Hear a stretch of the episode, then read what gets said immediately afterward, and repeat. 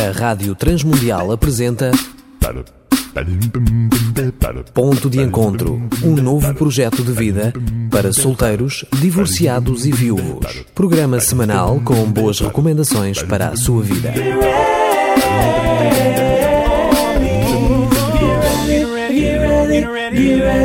Olá, eu sou Danilo Gugeral e estamos a começar o nosso ponto de encontro. Intitulei esta série de quatro programas Divorciado aos 12 anos.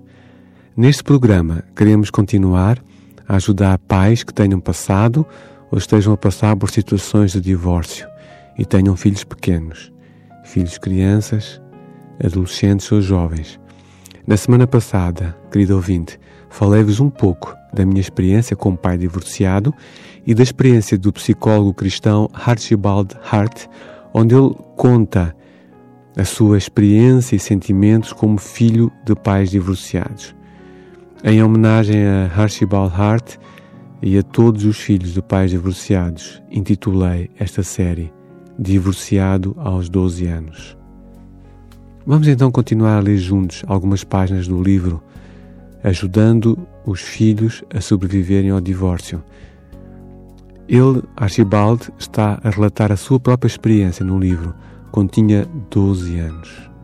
E aqui ele fala de sentimentos em relação à sua mãe. Na página 19 do livro ele diz assim: Quando a minha mãe nos tirou de casa, dirigi toda a minha ira contra ela. Afinal, fora ela quem iniciara a dissolução da família por causa da minha raiva, eu queria humilhá-la e até feri-la fisicamente. É muito difícil para uma criança com tais sentimentos pensar claramente, com tanta raiva, pensar claramente. Eu não percebia o sofrimento da minha mãe, não conseguia hum, ser sensível a ela. Só pensava em mim, como as ações dela iriam afetar-me. Este é, afinal de contas, o instinto de autopreservação que Deus embutiu em cada um de nós. A segurança da família e a certeza da estabilidade são essenciais para o de desenvolvimento saudável de todos nós. Portanto, eu não sou diferente nesse aspecto.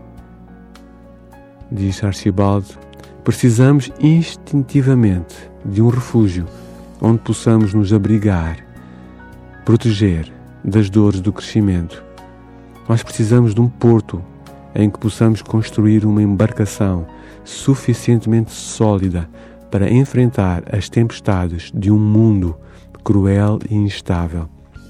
Quando esta segurança é ameaçada, todo o instinto protetor criado por Deus em nós fica paralisado.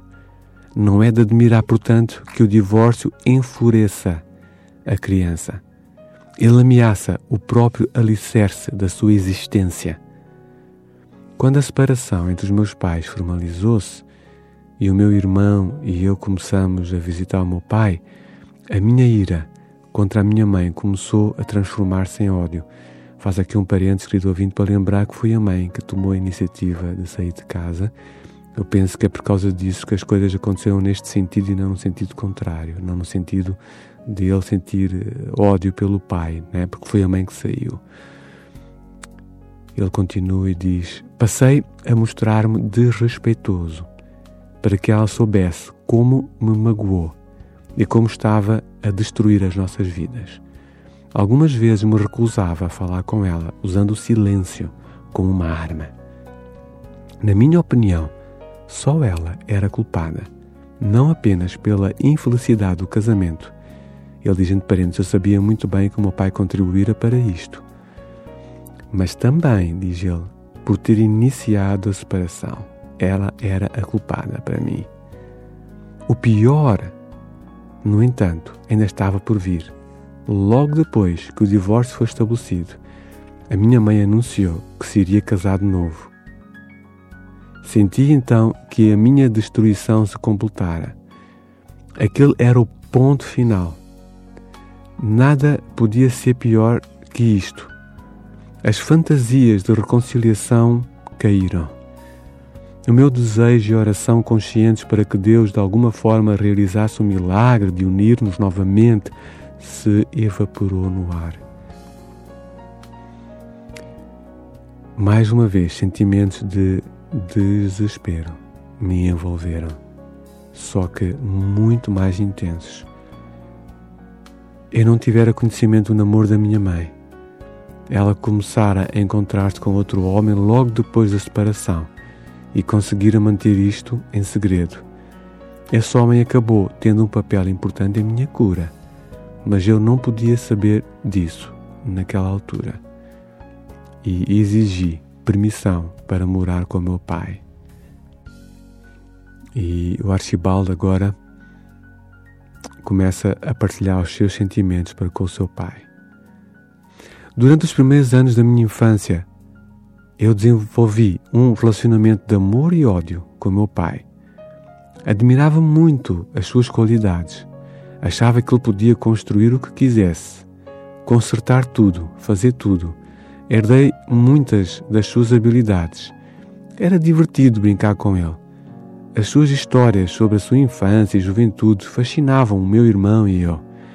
Tínhamos a impressão de que ele era o valentão local que induzia muitos dos amigos a pregarem partidas aos outros e loucas aventuras. Eu preferia ouvi-lo falar das suas brincadeiras noturnas do que assistir a um filme moderno do Batman. As suas histórias eram muito mais emocionantes. Percebia também, no entanto, que ele era uma pessoa ciumenta e possessiva. Zangava-se facilmente. A vida em casa estava longe de ser agradável para nós. Mas, como crianças, nós nos ajustamos a ela. Sabíamos quando ficar calados e aprendemos a nos manter longe das batalhas conjugais. Apesar dos problemas em casa, nunca imaginei que o casamento estivesse quase caindo a pique e pensava que isso eh, iria ser sempre assim. Com o primeiro golpe da separação, os meus sentimentos de amor e ódio por meu pai se transformaram em pena. Eu tinha dó dele, embora lá no fundo soubesse que fora ele quem trouxera esse sofrimento sobre si mesmo. Quando o meu irmão e eu íamos visitá-lo, ele nos sondava sobre o que estava a acontecer. Perguntas como: A tua mãe mudou de ideias? Ou quando é que vocês vão todos voltar para casa? Perguntas deste tipo eram constantemente feitas. Em breve comecei a sentir-me apreensivo quando o visitava. Não estava a gostar da atmosfera entre nós. Aos poucos, meus sentimentos de pena se transformaram em sentimentos de ira e ressentimento. Ele queria que o meu irmão e eu ficássemos em sua companhia. Suspeitei que este era um meio de manipular a minha mãe e resisti a princípio, embora a culpasse por ter iniciado o divórcio. Também sabia que estava ela, ela estava só a reagir a uma situação difícil. Sabia da sua insegurança e quando precisava de nós para ajudá-la a sentir-se segura, uh, eu não a queria abandonar. Aos poucos percebi que o meu pai estava a usar-nos como instrumentos, embora inconscientemente, estou certo. Ele não teria nos magoado deliberadamente, de propósito, portanto, mas sentia-se desesperado, achando que a sua própria sobrevivência estava ameaçada.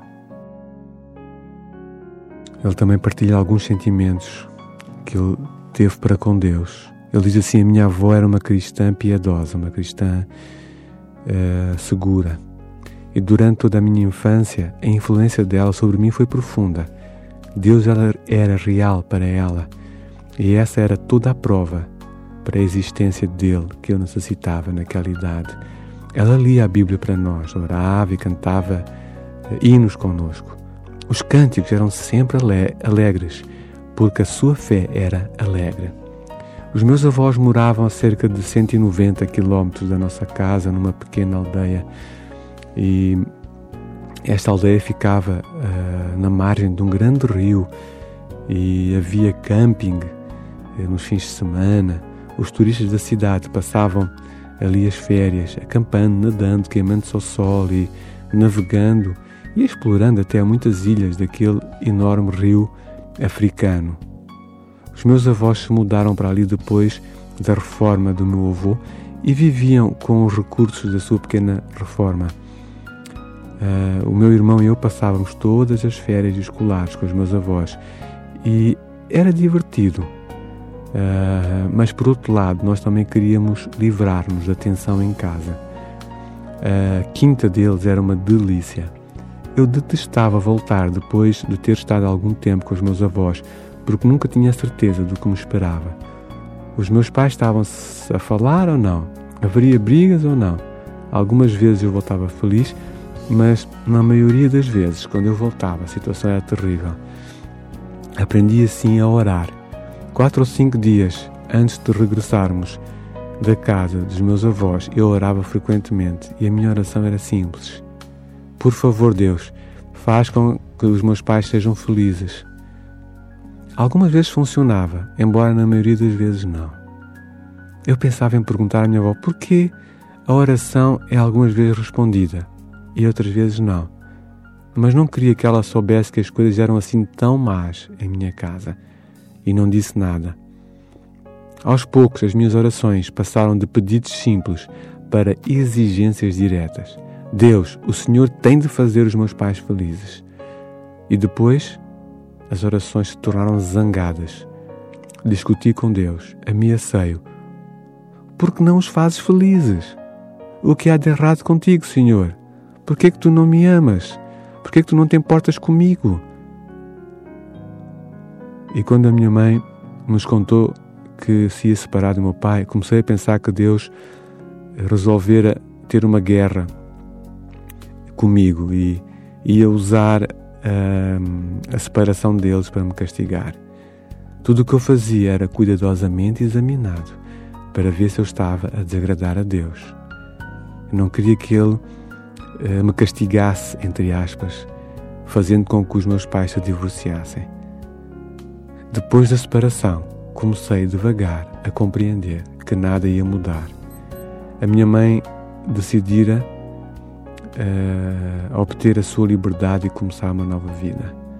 Um sentimento de falta de esperança se estabeleceu quando compreendi que não podia fazer nada para mudar a situação ou o resultado. Isso provocou um sentimento e eu lembro-me claramente de chegar à conclusão de que o motivo de Deus não estar respondendo às minhas orações é que Deus não existia. Ou, se existia, estava muito ocupado, ocupado demais com outras coisas, com outras pessoas. Demasiado ocupado para se importar comigo. Ouça mais vezes este programa. Nos outros horários de hoje, recomenda a amigos que precisem de mais conhecimento sobre o que os filhos de pais divorciados sentem e experimentam. Querido ouvinte, marque na sua agenda ou telemóvel o nosso encontro para a próxima terça-feira. Gostaria de continuar a partilhar o meu coração, o do Archibald e também, quem sabe, sentir um pouco do teu coração. Se desejares partilhar o teu coração, contacta-nos. Queres adquirir também este CD? Fica atento esta série vai ser gravada. Uh, o Levi dará mais informações daqui a pouco neste sentido. Um grande abraço. Me tomaste em teus braços e me deste salvação. Teu amor tens derramado em meu coração.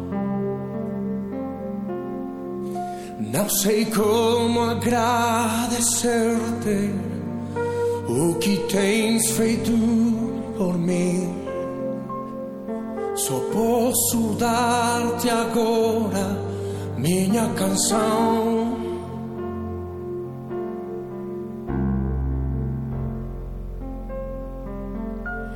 eu te dou graças,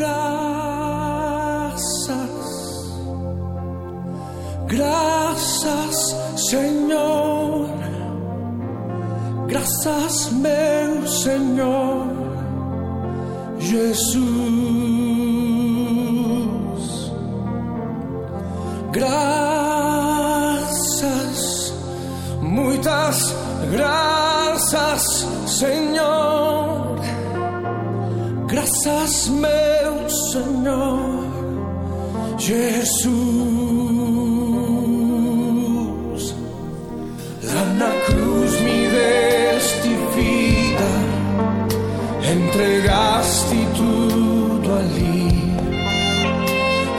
Eterna tu me deste ao morrer. Por teu sangue tenho entrada ante o trono celestial. Posso entrar confiadamente ante ti.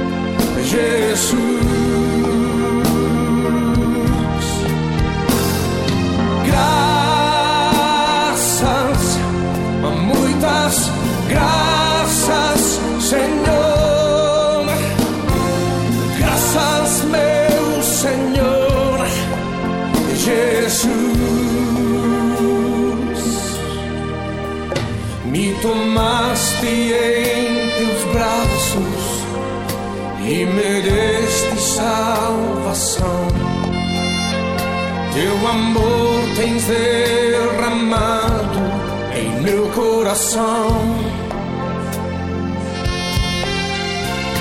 Não sei como agradecer-te o que tens feito por mim. Só posso dar-te agora minha canção. E te cantamos assim, Senhor. Levanta tuas mãos e diz a Ele: Graças,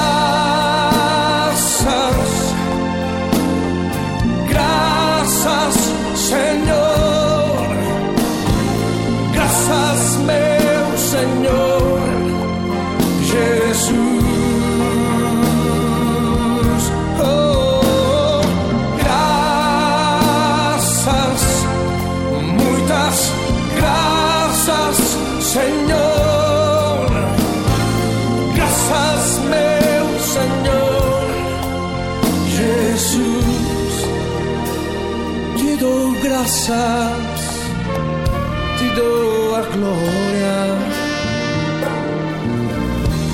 Vamos escutar a Rudy tocando o sax. Desfrute a presença do Senhor.